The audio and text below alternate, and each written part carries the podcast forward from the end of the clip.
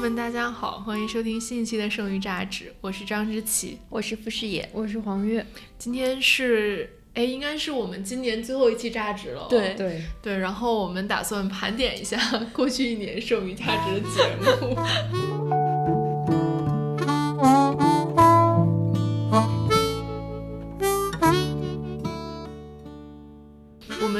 是二零一九年二月二十七号更新的第一期，然后第一期叫《性感性感的女人不好笑，好笑的女人不性感》问号。对。然后黄月姐要不要来讲一下这一集？那一期动用了我前二十多年的春晚毕生小品绝学。对我爸爸听了这一期节目就跟我说：“哎，你这二十多年的小品真的没白看。” 张口就来，而且而且因为第一期是在一个很大的屋子里录的，那时候我们还没有经验要在小屋子里录，然后又因为有很多笑声，所以就那一期的音效特别成问题。他真的很潮，他九四年的时候还演了《我爱我家》，然后在里面演一个人物叫郑艳红，他当时的呃发型非常时髦，是把头发卷到头顶，编成一个蝴蝶结的形状。后来有人说 Lady Gaga 是模仿。模仿了他的一个形象设计。呃，我刚还在回想说，我们这个军备的传统从第一期就深深的根植。就是当时我跟黄月去厕所了，然后我俩好像你你是不是也带了资料？对，我应该有三四页纸。我也是，我是打印出来的纸，然后上面还用红色笔写了我想说的话。然后张志奇进来之后，一把夺过我的纸，说：“我看一下你写了什么。”然后我和黄月就去上厕所了。然后上完厕所回来之后，发现他在奋笔疾书。对。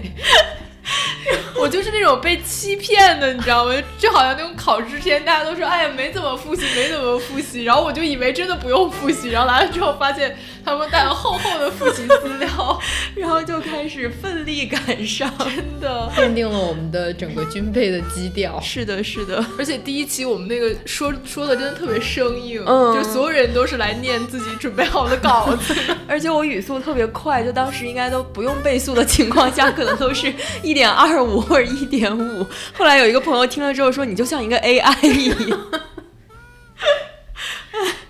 然后我们刚刚在开播，就是录这期之前，又回听了一下第一期的片头，大家都觉得感觉就是很遥远，然后很青涩，真的真的。但那个选题我也一直蛮喜欢的。对对。然后后来也有看到其他的播客啊，或者是媒体在做类似的题，就是从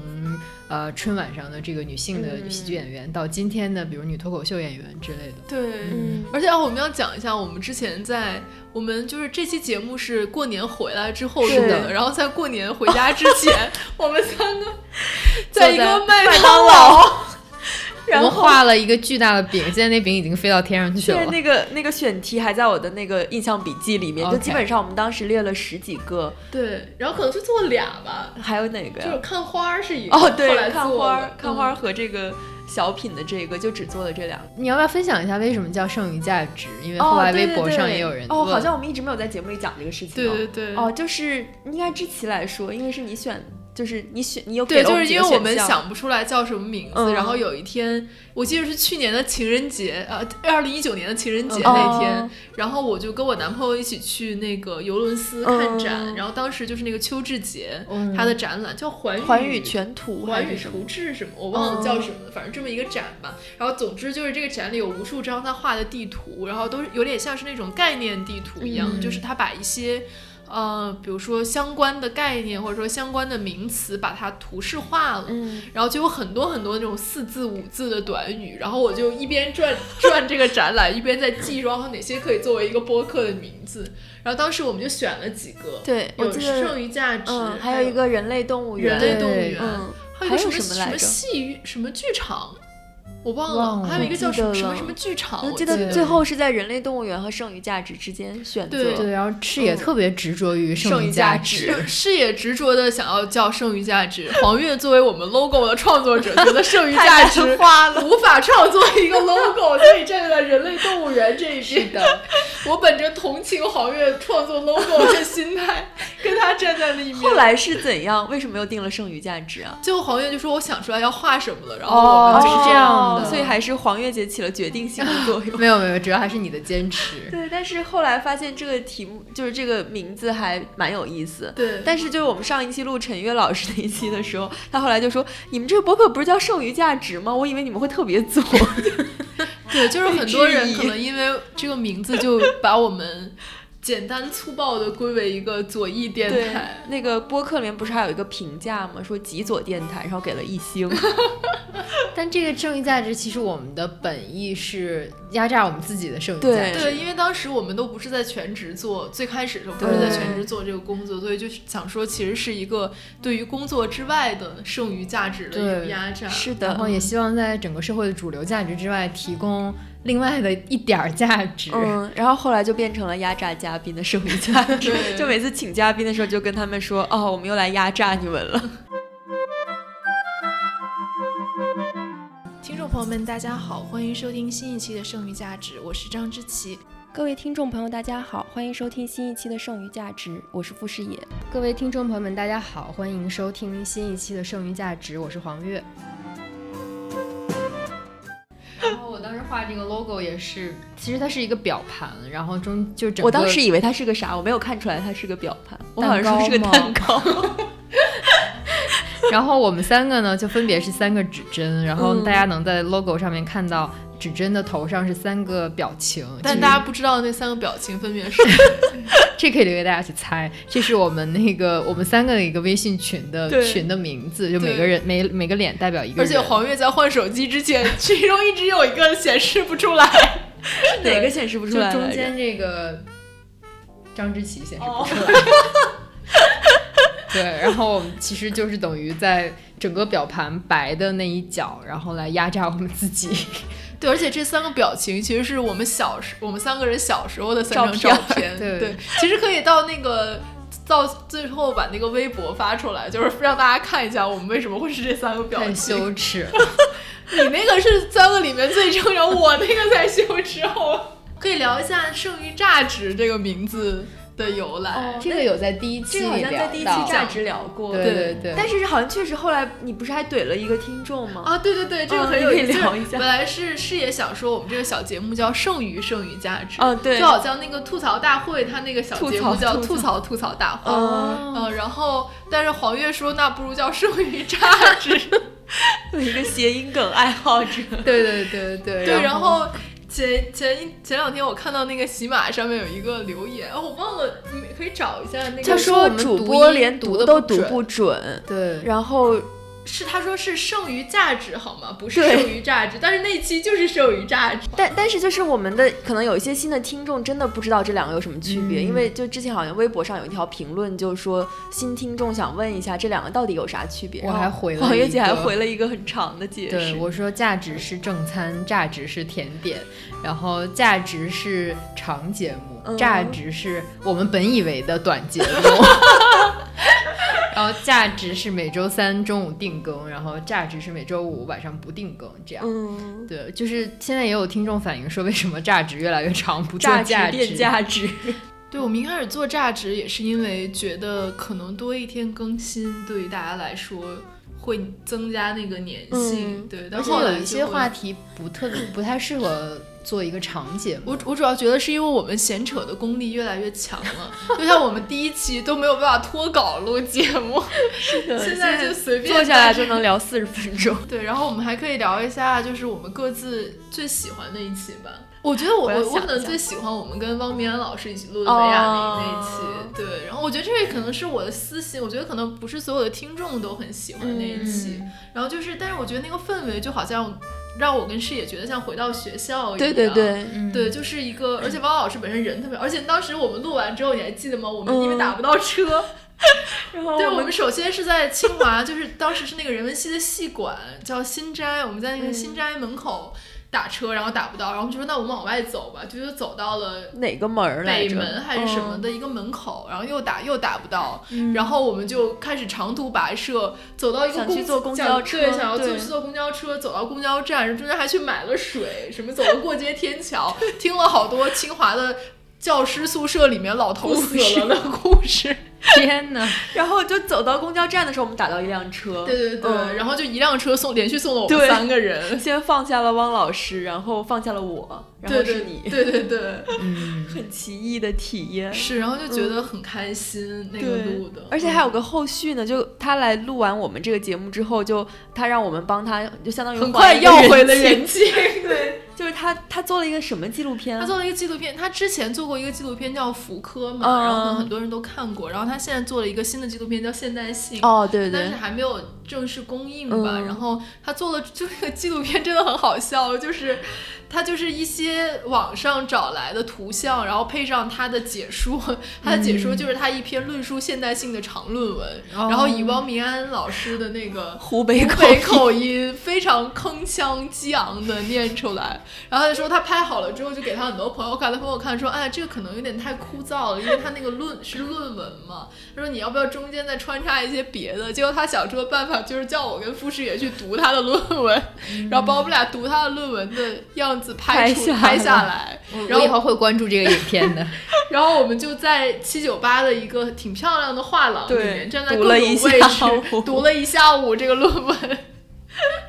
他没有，他不只找了我们，还找了别的人，就是他希望就是多一点人把他那个分担一下他的那个哦类似就是旁白的。但是你现在不要说那么早，没准最后剪出来就只有我们俩。不能吧？那太坑了。但我觉得还挺有意思，而且就是那你看那个片子，就是一开始，比如说是那种呃可能。呃，早期那种默片的画面，然后配着汪老师的湖北口音，后面有好多现代舞，特别莫名其妙然后妙。一开始你会觉得说很违和，看完十分钟觉得说汪老师读的真好，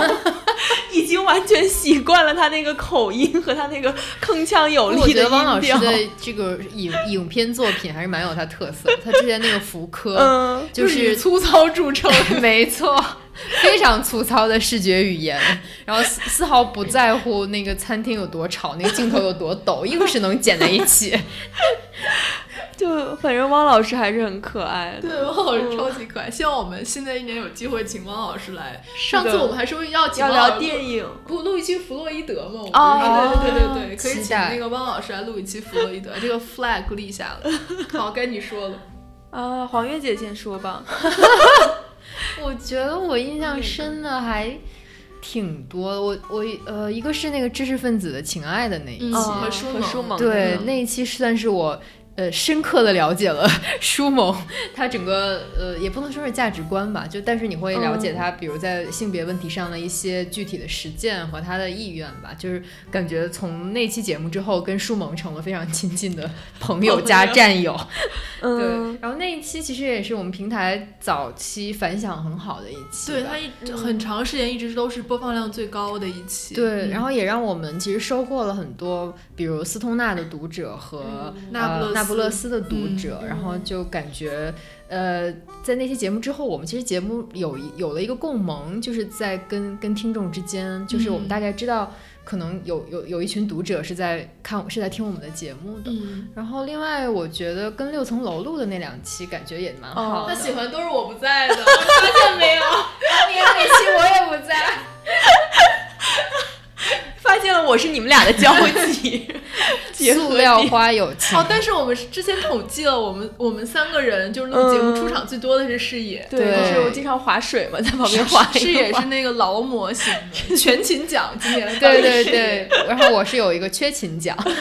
我好像视野应该最后是五十三期，好像你是五十一期，这么多吗？然后我是记得他应该40几他比我多挺多的，我记得。啊嗯天哪！就是视野划水也划得很专心。我记得六层楼那一期，视野就在旁边嗯了一个小时。然后替我问了一个问题，替我问了一个问题，被六层楼彻底否决了。对，我觉得那一期就是能感觉到黄月姐和六层楼老师的精神共鸣，然后因为那个共鸣太强烈，我就只能在旁边附和一下。然后后来那个六层楼送给剩余价值那本书，让视野揣回家去了。是你要送给我的，我说视野应该好好学习一下。学习一下。哦，说到这个，我们可以讲一下，就是后来那个六层楼跟我们说，他在全全中国各个地方做路演，就是做那个签售，对，然后就发现说有很多剩余价值的听众到现场去签售，然后会很开心的跟他说，我是因为听了这期节目来买你的书的，然后他也觉得很开心，这样子。对，小鹿也每次演出之后都会跟我们反馈，就现场。对，然后之前我们是夏天的时候，就当地人他们有这个全国的巡演，叫浪马车，然后小鹿也跟着跑了很多站，然后后来也跟我们说，在每一站其实都有剩余价值的听众在现场，所以谢谢大家，然后也谢谢大家愿意以剩余价值听众的身份出现。是的，嗯，让我们很感动，也让我们的嘉宾非常开心。对对对，这样 如果大家帮帮忙我们多多参与一下这种活动，我们将来就更有可能请来嘉宾。嗯。是的，是的，是也不要逃避了，不要选择障碍了。我一直在这儿滑，嗯，那我就我觉得我印象比较深的，可能还是吴谢宇的那一期，就是我们相当于是我们第一期反响特别好的，就是在那个知识分子情爱之前，应该一直是。就播放量最高的一期节目，对，而且这一期节目其实是一个救场的节目，是，就是因为呃，我们本来录的那一期，我们找了一个嘉宾，对，因为种种原因呢就没有播出来，然后我们其实是在周二晚上录的吧，对，对，就当时我就我也还在见面，我还没有辞职吧，然后就我跟黄月在开会的那个过程中，然后我我们就已经开始准备了，然后晚上就就是开完会结束之后，志奇就我们一起录了这一期节目，然后其实效果还。还蛮好的，对对，而且我就觉得说，其实我们很多录的比较好的节目，是我们聊出了军备竞赛之外的东西。是，就那一期节目，其实到后半程也也超越了我们之前准备的很多框架呀、知识什么的，然后就聊到一些就是更多的内容，然后我觉得那种碰撞让我觉得很兴奋，很有意思。而且从那一期之后，我们就开始频繁的三个人一起录节目。对 哦，真的是的，就发现了三个人录其实事半功倍。对，而且我们我们三个还就是思路还都蛮。一致的，就是合拍。而且在吴谢宇这期之后，其实我们等于又延伸出来了哪吒的那一期关于原生家庭的讨论。对，其实那期也是后来聊出了一些没有军备的东西。对对对，就是每次这种时候，你就会觉得说这个聊天还是很有收获，然后让人感觉很好。就虽然即便是我们三个已经这么熟的情况下，可能对彼此的这些知识领域啊，然后要谈的话题可能都很熟悉了。然后在这个情况下又有一些意外的东西，你就会觉得更加惊喜。嗯嗯，然后后面那一期原生家庭的就精彩在视野被加速了，那一期的评论数居高不下，多数都是问那个主播怎么了，主播发疯了。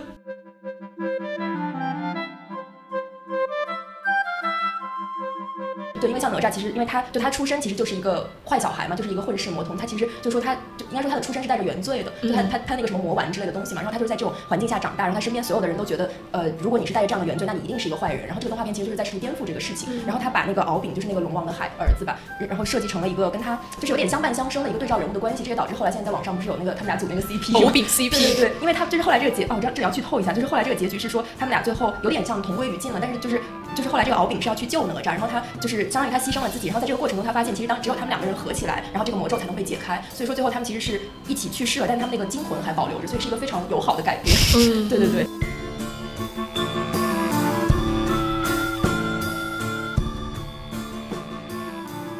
对，然后我觉得我印象还比较深的其实是《榨汁》这个节目，就是通过《榨汁》这个节目增进了我和张之奇的友谊。就是因为这个要好好想想，就是就是因为两期就是都是一开始就第一期是我自己聊的嘛，然后第二期本来是想说让知琪自己聊一个观点性的，然后他后来就觉得说聊过一个人聊观点有点闷，然后就我们两个聊的，所以就从那一期开始，我们好像就会有一些碰撞的东西在节目里出现，而且就这个好像是我们平常在私下反而不太会。就很少聊，因为我是一个回避型人格嘛，就是就只有在录节目的时候，他就必须要表达自己的观点。对对对，你我觉得是可能是因为你们榨汁榨的迅速深入，就像第二期的主题就是什么政见不同的人能不能谈恋爱了，就已经直逼你们的矛盾的核心了。是的，是的。然后那一期节目听上去也很有意思，我们都是说对，但是什么什么什么，最后都是先跟别人说一个对，然后就开始表达自己的观点，然后最后就是谁也不能说服谁，就是一般我们争论的结果就会是这样。对，然后就是感觉那个节目跟现实高度契合，因为我后来我们俩在现实生活中也吵了一架。是的，但是我就觉得好像说通过这个榨汁这个小节目这个契机，让我我和知琪能够有这样的交流，我觉得还是很好。就其实我觉得我自己觉得很珍惜这样的机会。对，然后后来我们一起录的那个深夜恳谈会对也是，就聊完了之后，我们俩就在他的视野的客厅里面一起哭了一场。天哪，我顿时觉得粉饰也粉知识 CP 也是很有道理的。发糖了，发糖，发糖发糖，对是的，是的，所以感觉还是很有收获的。嗯，然后下面一个问题是最意外的一期，刚才我们想说的是什么来着？最尴尬的一期，最尴尬的一期是那个忘了开麦。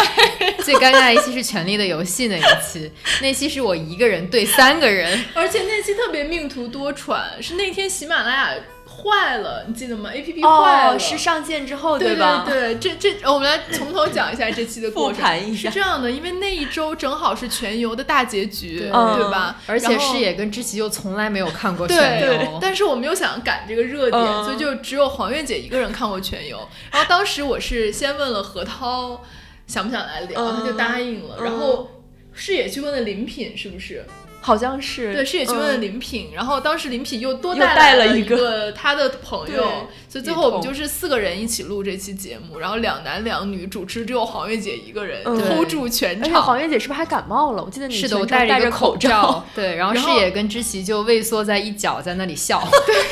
然后黄月姐还是那一周才把新一季给补了，为了做这个节目。但是我觉得整个录的过程还算是顺利，因为他们三个嘉宾的视角和知识都还是蛮互补的，而且也有对话。但最尴尬的就是当我们把这个音频文件拷到电脑里拿回家打开的时候，发现林品老师，没有开麦，而且你知道吗？林平老师还是那个声音最弱、方言最强的那一轨。三傻，三傻的狗，后来就依靠着知琪高超的剪辑技巧，愣是把那鬼找回来。了。所以我特别喜欢龙母的一点就是他已经有好几次很好的时机可以回到维斯特洛大陆去夺回他认为属于他的铁丸座，但是他为了解决革命后的第二天这个问题，在奴隶湾一次又一次的去维系他刚刚打破，然后创造出来的，呃，打破旧秩序创造出来的新秩序。不，然后后来那个 GQ 的编辑静静，然后他听这些节目就说：“我怎么觉得这音效有点不好？” 然后我和知琪就睁眼说瞎话，说：“没有没有，就是这这都是正常的，然后可能就是林品声音比较小。不是是这样的，要跟大家解释一下，我们就是因为这一期节目，所以接到了剩余价值的第一单生意对，第一单生意就是我们现在不是在给 GQ 做一个这个音频节目嘛？就是因为我们请来了何涛老师，然后当时我为了觉得太不要太亏待了嘉宾，给他们买了两斤 樱桃樱桃，对，然后就在。这个录完闲聊的过程中，就拉来了一单生意，对，嗯然后后来我们就在拉生意的这一单里面出现了重大技术故障，对他们当时就想说，先听一下我们这一期节目的效果，然后再看我们要怎么合作。然后静静就说：“你们这音效怎么这样对，静静也是 GQ 的？”对，GQ 的编辑，对，然后我们现在录节目之前都非常注意彼此看有没有把话筒打开。对对对，对，然后后面我们要讲一下最贵的一期，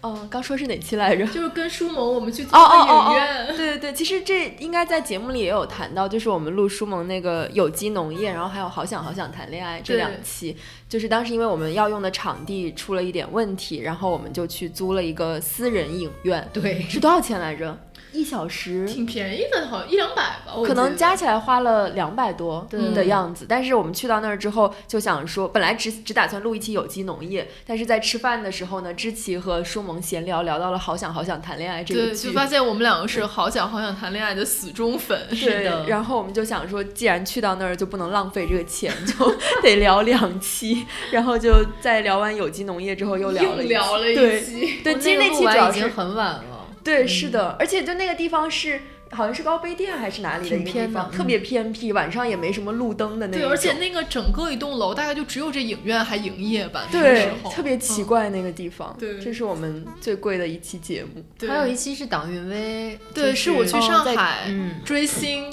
顺便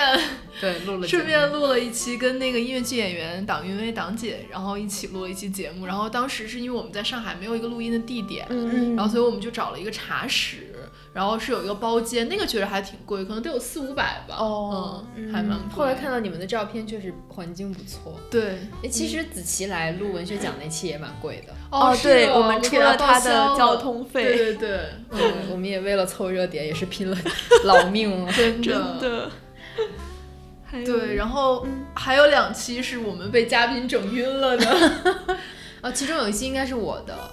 就是我的赏花的那一期。哦，对，黄燕姐可以讲一下。那期比较早，应该是第第三期。哦，第三期第三期，对，嗯然后那时候我们录就可能经验也不太足，然后那一期又是我一个人对两个嘉宾，因为对我这两位朋友他们也不出门，所以也不想花。对，然后就是然后那天视野都没来，是我我跟你一起来，哦对对对对，然后那天我们还是在一个比较大的会议室里面，所以音效也不太好，再加上呃商务印书馆的老于老师又有鼻炎，然后就一直会有抽鼻涕的声音，这个让我后期费了不少劲。然后那天还有另外一个嘉宾是年糕，我们也是第一次见面，而且他那个时候是大肚子，是不是？对，临产了，临产，对对对，预产期前三天来录我们的节目，也还从比较远的地方。主要是我跟年糕没有见过，然后跟老于也不是特别的熟，然后所以可能录的时候就比感觉比较像采访，就可能不像我们一般的节目会对话性强一点。所以对，然后那期应该至今都是点击量最低的一期。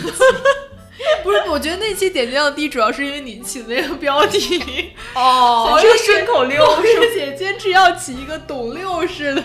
标题，叫什么“春季里开花十四五六”，后面一句是啥？我不想回答你了。叫什么“才最六”什么的？最后三个字确实是这样。他当时说的时候，我就有点想反对，我想说可能没有人想点开这样一期。而且那一期还是一期就是特别更新，好像还不是在我们正常的更新周期内的，就我们那一周更了两期。那是因为如果再不更，那花就都谢了。对，不过现在如果再录一期花，我觉得效果会比那个时候好。那等明年开春 再给你一个机会。我们再找一个选题，因为你看后来我们聊珠峰那一期，其实就有更多的延展，然后也跟嘉宾的互动性更强一点。对对对，但可能那跟嘉宾本身还对，是因为他真的很好笑，那个小明真的是很逗。我记得那一期我整个人笑到缺氧的感觉，就是在然后中间我们还谈到一个什么牛对什么。就是他是说什么高于一个海拔，然后那个牛就会死掉还是怎样？然后他就举例，就是大家就以为一过越过那个线，那个牛就突然倒了，就类似这种。然后我们就笑到这个录录音一度中断。对，就是在这个平地录音室里有一种高原缺氧的效果，尤其是事业，笑到停不下来。真的那一段时间男嘉宾还挺密集的，我记得后面就是毛达老师来跟我们录，哦，对哦，对我们原来这个节目曾经也是有男嘉宾，对，然然后汪明安老师后面就是朱越，哦对对对对对，其实我们男嘉宾还挺多的呀，不少不少。一会儿来我们来公布一下嘉宾 名单又和性别比例。我记得毛达老师那期也挺逗，我们给他倒了水，然后他拒绝喝，嗯他拿出了自己的不锈钢水杯。是的，是的。然后我们后来聊到，就比如具体生活中如何减少垃圾啊，然后保护环境，他就拿出了自己的呃可重复利用的打包袋儿。对，然后还送给我们的那嗯个送了一套餐具，然后还告诉我说我没用过的。对，我就觉得我们的嘉宾其实非常多实践型选手。是的，你看舒萌是实践型女权是吧？然后这个毛达老师也是在这个环保第一线的。对，嗯而且毛达那一期其实效果还不错，就后面还有媒体过来问我说毛达老师的联系哦方式能不能给一下什么。嗯，嗯，然后像冯源老师这种其实也是实践型嘛。对，知琪在数嘉宾，点着数。那个好，下面还有一期就是我跟视野和凤前凤凰网网的记记者孙颖嗯老师、一对，起录了一期切尔诺贝利，是然后就当场吵起来。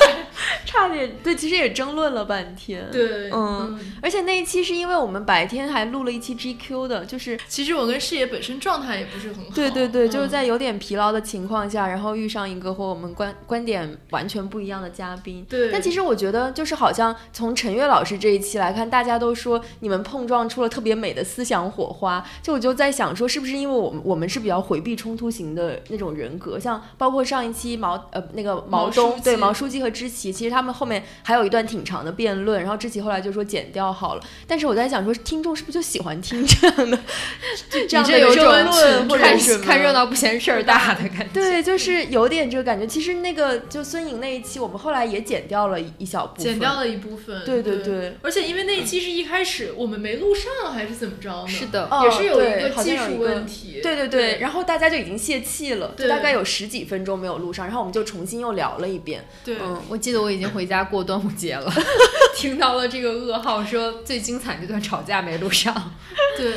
但是我觉得也是经过这一期，我也觉得说，其实好像不用回避这种冲突，嗯就是嗯做一个音频节目来说，其实放出来也不是一件坏事了。是的，是的，而且像可能对于听众来说，他们听惯了，比如说我们三个这种很顺畅的聊天，可能有一些这种别样的声音出现在节目里，他们反而会觉得对他们来说也能学习到很多，然后也是一种全新，的体验。我觉得主要是，我觉得我们三个可能都有一点尴尬恐，嗯尴尬恐惧症吧。就是上次我们请陈悦老师，中间黄月已经几乎已经不想说话了，然后他的那个他那我有点疑惑，对，后来后期听他那鬼声音特别特别小。是的，而且我觉得我就是那种有的时候回去听那个节目，可能中间有一秒断了，然后我整个心就悬起来了。嗯，就是那种感觉说啊，这个场面一定不要太尴尬，就不管是有人不讲话，还是说我们起了一些但是我会把那个中间的空空减小一点掉，哦对对对，我也受不了那种，嗯，我有的时候还会留一下。然后就每次听到那个空，我就觉得啊怎么还不讲话，就这种感觉。对，嘉宾好，那我们这个这期盘点最后还想感谢一下我们这一不到一年的时间里面，嗯十个月十个月的时间里面，我们请来的嘉宾，然后他们真的都是无偿的来帮助这个新生的节目，嗯。然后最多可能只是呃吃了一顿饭，或者是报销来回的路费，真的嗯是非常微不足道的一点点钱，对，嗯。然后。呃，很多都是我们的朋友，然后也只能只能压榨他们，就希望，我觉得还是希望我们明年能请到。呃，其实我我之前有想说，如果我们录这期节目，我还是想说明年我们希望我们能请到一些更好的嘉宾，嗯就不是说更好的嘉宾，就是更丰富的，对更嗯丰富的、对或者更有影响力的嘉宾，然后希望他真的能做成一个像一个文化的访谈节目一样的节目，就是可能有一些部分还是我们三个跟大家聊一些我们自己的想法观点，嗯但另外一些我们真的可以请来一些，嗯。可能在知识或者是在阅历上都远远超过我们的嘉宾，然后可以给大家分享一些很不同的内容。嗯对，然后嗯今年我们来感谢一下嘉宾，然后他们分别是陈秋帆老师、科幻作家陈秋帆老师，然后商务艺术馆的编辑老于，然后还有自然插画师年糕，对，嗯然后我们的前同事忽左忽右的主播陈远良，然后我们的前同事董子琪，然后呃阿莫应该是一个。自由撰稿人，然后他是影视行业的从业者，嗯。自由撰稿人阿莫跟我们一起聊 CP 那一期的，对。对，然后还有作家王凯老师，然后舒萌，我们亲爱的舒萌即将回归我们的节目，跟大家预告一下，对，然后还有游戏学者孙静老师，然后《新京报》书评的记者董木姿，然后还有这个呃 Alex 应该叫短视频的博博主对、嗯。Alex，然后嗯。是这个理想国的纪实嗯馆的主编嗯丹妮姐，嗯，磨铁的磨编辑铁的魏强，编辑魏强，然后首师大的青年教师林品，然后 GQ，呃，他叫什么？编辑副总监何涛老师，何涛老师，对啊，反反正说不对就算了，啊，没关系。还有北大中嗯，文系的北大中文博士系的博士王雨嗯桐，嗯，凤凰网的前凤凰网的记者孙颖老师，然后音乐剧演员党云威党姐，然后我们的前同事林子仁，嗯。后面他是户外冒险的主编，户外小探哦户外险探险的主编小明，嗯、环境史的博士毛毛达老师，然后作也是作家编辑后浪的编辑朱越老师，作家诗人戏剧编剧陈思安，呃，单口喜剧演员小鹿和她的男朋友汤包，然后清华大学人文学院的教授王明安老师，然后导呃大合唱的导演杨志纯老师，大合唱的制片人潇潇，呃，还有新京报书评的记者雅琴、嗯于雅琴，呃，然后泰康空间的创始人唐新杰，呃，科普作家六层楼，嗯、还有这个应该叫青年的作曲家，这个音乐剧制作人涂有琴，嗯对？吧？嗯，然后我们的前同事王庆老师，国艺记者王庆老师，然后单口喜剧演员毛书记，然后我们的朋友作家淡豹，还有呃上一期跟大家聊家暴的冯源老师，嗯和在呃上一期跟大家聊这个精神控制的陈悦老师。嗯，对对，所以真的非常谢谢这些嘉宾，感谢大感谢大家。是有三十七位嘉宾，对，一共三十七位嘉宾，我刚才算了一下，只有十三位男士，确实还是不太多。对，然后我们刚刚这个念名字的形式，就如果你希望你的名字出现在我们的节目里，记得在就是通过扫描二维码给我们打钱哦。你好可太生硬了，就是我们呃一月一号直播会念一下所有帮给我们打赏的听众朋友们的名字，但是我从支付宝后台只能看到大家的名，就姓是看不到的，所以哦只能念名，和也有一些重名的，我发现，所以就那就没办法了，对，然后嗯、呃到时候也会感谢一下大家对我们节目的赞助，这样子。嗯，是的你。们两个要不要分享一下从文字记者转型播客 producer 之后的感受？对，我觉得我们最后可以聊一下，就这个嗯节目对我们自己有什么改变吧？这一年过程当中，师爷又要想在念是吧？要不黄月姐姐？黄月姐姐，我黄月姐要分享你上次说的这个节目哦对你的两点改变。我都记啊、好，因为我我还是唯一一个在职的，嗯对，嗯、就是我我只做剩余价值嘛，然后 GQ 是知棋跟视野在做，然后我做了这十个月播客的感受，一个就是原来周三离周五这么近，就是就是之前只更周三的时候觉得还好，就一周一更，嗯然后有了周五之后发现，哎。就是价值刚更完就要叫更价上值，价值。而且就是我们中间虽然只隔一天，就已经有听众在后台催，怎么还不更新？大家真的听播客的热情很高。另外一个就是，其实虽然我们也会有很多跟我们比较同温层或者说比较合来的嘉宾，但其实我们也在。呃，尝试跨出这个舒适区，跟更广泛的人对话。我觉得，呃，这个对话的方式，或者说是如何对话，是我们今年一直在在以实践行动去探索的一个东西。对，就是瞎试，是失败了很多次。但怎么说呢？我觉得在今天这个环境里，我们能看到的很多断裂，或者让我们感觉难过的很多社会断裂，就是因为没有对话造成的，或者说是对话进不进行不下去而造成的。我觉得我们这个节目的一大意义，可能不光是我们三个在这里对话，可能我们在用我们的节目跟更多听众对话，然后我们也希望跟不同的嘉宾对话，然后并且把这种不同观点的碰撞，无论是呃可能有一些无法互相理解的部分，然后但是。就可能都是基于自身经验和自身知识的一种经验积累，然后来表达出来，来交流出来吧。嗯，就是无论怎么样，就是我们都要坚定不移的推进这种对话，然后 又开始又开始发言，人了，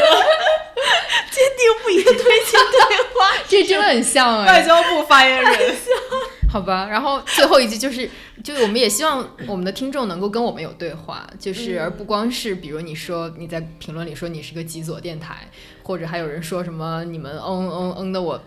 怎样怎样怎样？就我觉得我们就是因为既然我们三个在好好的跟大家对话，我们也希望听到、呃更真诚或者说更平等、更礼貌的一些对话。这个潜台词就是没事儿别瞎评论，想好了再评论。还好，微博是我跟视野在回复，所以我们两个还都比较温和。你要乱在喜马拉雅评回复的话，就不赖我们了。对，所以大家请谨慎选择你评论的方式，决这决定了你将被如何对待。你想好了吗？没有，你快你快说，我要听听你说什么。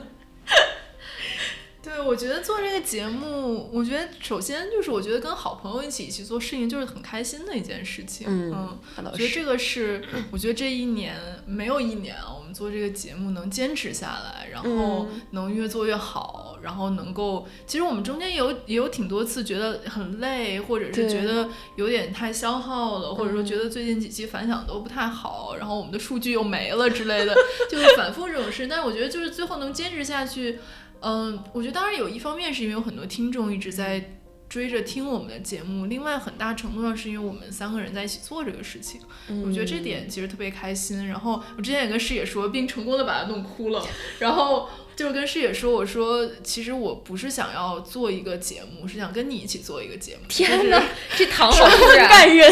对，然后傅师野当时就在我面前流下了一滴鳄鱼泪。这期节目播出就会有 CP 文出来了。对，我觉得就真的是这样。就如果说是我自己，或者说我真的是跟纯工作上的合作伙伴一起做，真的是不会有这个节目，是因为我们是朋友，我们一起工作才有这个节目。觉得这个是第一点吧。另外一点就是说，可能对于我个人来说，我这一年其实也经历了挺多事情，就我从公司里面那张之琪要哭了。张之琪的眼睛已经红了。对，就是从公司里面离职，然后就是也挺 不要这样。视野眼睛也红了。哎，这个真的不能这样录。好希望现在给大家直播，两个人已经哭作一团。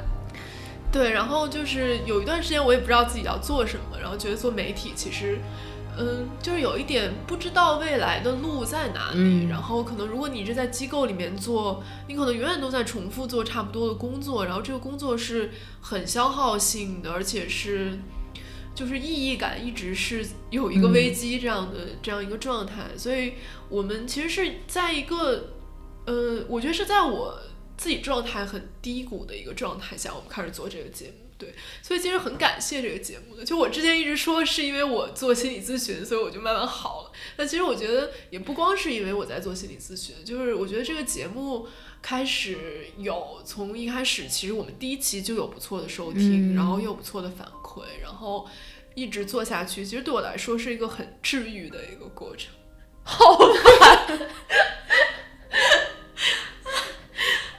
已经不知道要讲什么了，我就在这边默默流泪。不不，你讲一下为什么流泪好了。没有啊就是为什么突如其来这么煽情呢？好讨厌。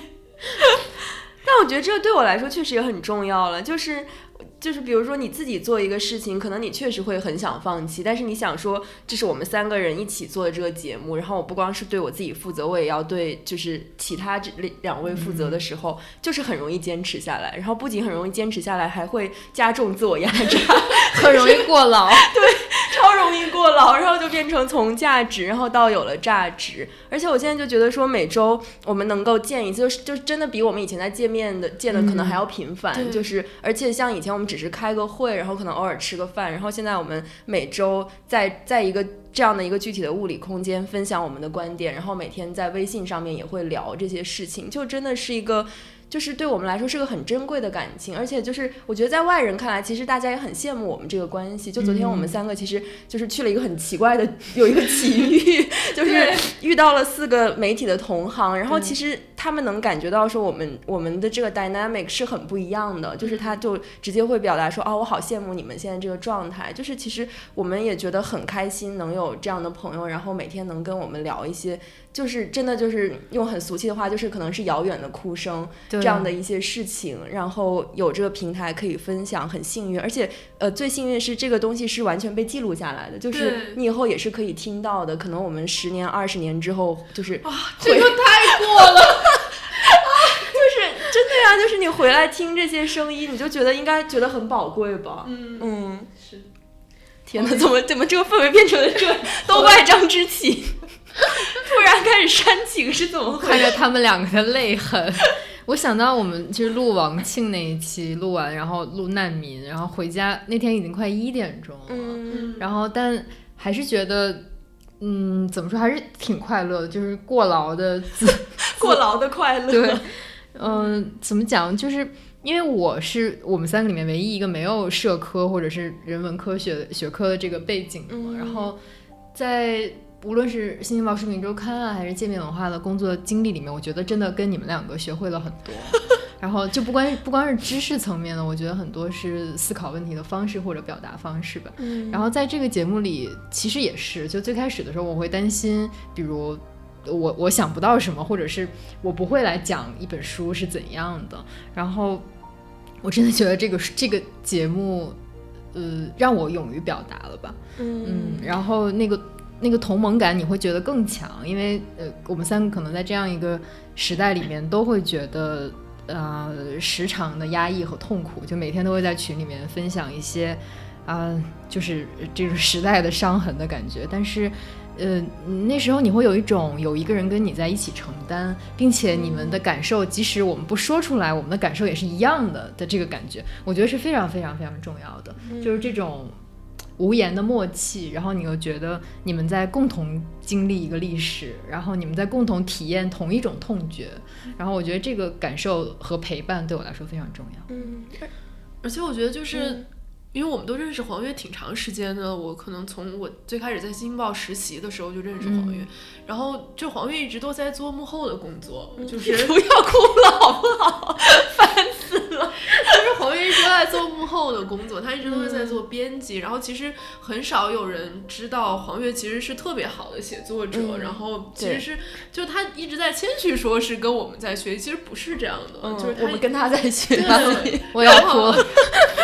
对，然后就包括我们可能离职之后，我们又在帮 GQ，比如说写文章，或者说我们给其他的媒体做自由撰稿，我们就发现说跟黄月合作其实是件多么开心的事情，嗯，就就是是的，我之前还跟他说，现在编辑不给我改稿，我就觉得我特别心慌，就是没有了黄月姐的鞭策，对就是你交给他的稿子，他总是能从他的角度给你提一些很，就是让你也能够有很多思考和启发对，的一而且你。是特别特别放心的，就是你把你的稿子交给黄月，你不会担心说这个编辑是不是跟我想的不一样，他会不会把我的改稿子改成了不是我本意的样子，然后他永远都会只会把你的稿子改得更好。对，对，然后其实我后来就是我们开始做这个节目之后，也有很多人通过不懈的努力，终于找到了黄月的微博。然后就是也有很多人在我们的官微底下表白黄月姐，嗯就是我会觉得说。就看到那些，我也觉得很开心。就是可能之前只有跟黄月合作过的人知道他是一个多好的媒体人，然后可能现在通过这个节目，也有很多观众看到他。嗯是的，而且我觉得黄月就是相对于我们两个，比如说我们这个社科的训练体系，它是一个更更沉沉稳和更全面的人，就是他永远能在我们可能走的比较远的时候把我们拉回来一把，然后就、嗯就然后就平衡整个节目的，不管是观点啊还是什么，就像之前一直给我们改暗语一样。对，就是有点像一个照顾，就是照顾我们两个小朋友的那种感觉。嗯，嗯我们经常就说觉得黄月姐有一颗老灵魂。嗯，对，然后就我们三个在一起，经常像黄月做一个长辈 带着两个小朋友一样。我不行，老灵魂要忍不住泪水，赶紧结束。好了好，这个真的不能再说了，一会儿我们三个要抱头痛哭。怎么回事？这个走向一开始明明很快乐，怎么带的这么煽情啊？好了好了，那我们。今年的最后一期剩余价值，就也是最后一期剩余价值，然后就到这里。然后真的希望明年，我们现在也有一些计划，但现在还不能告诉大家。嗯希望我们明年能做出更好的节目，然后希望我们已有的节目都能越做越好，然后我们能有新的项目，然后给大家一些新的感受。是的天哪，我瞬间体会到了康熙停播时候小 S 的感觉，就他们做了十二年，我们这才做了十个月，为什么有这种感觉？那我们就在这里预祝大家新年快乐，然后希望大家能在一月一号元旦的晚上来看我们三个的直播。是的。对好，那就这样啦，拜拜。拜拜。我们明年再见，明年见，拜拜拜。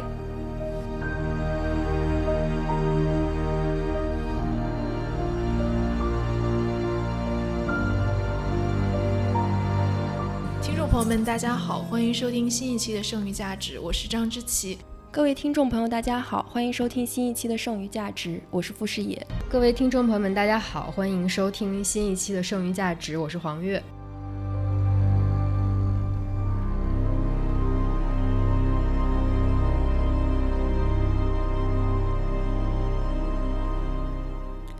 感谢大家收听，你可以在 Podcast 喜马拉雅上关注我们，也可以在微博上搜索我们，我们的微博是剩余价值 Surplus Value。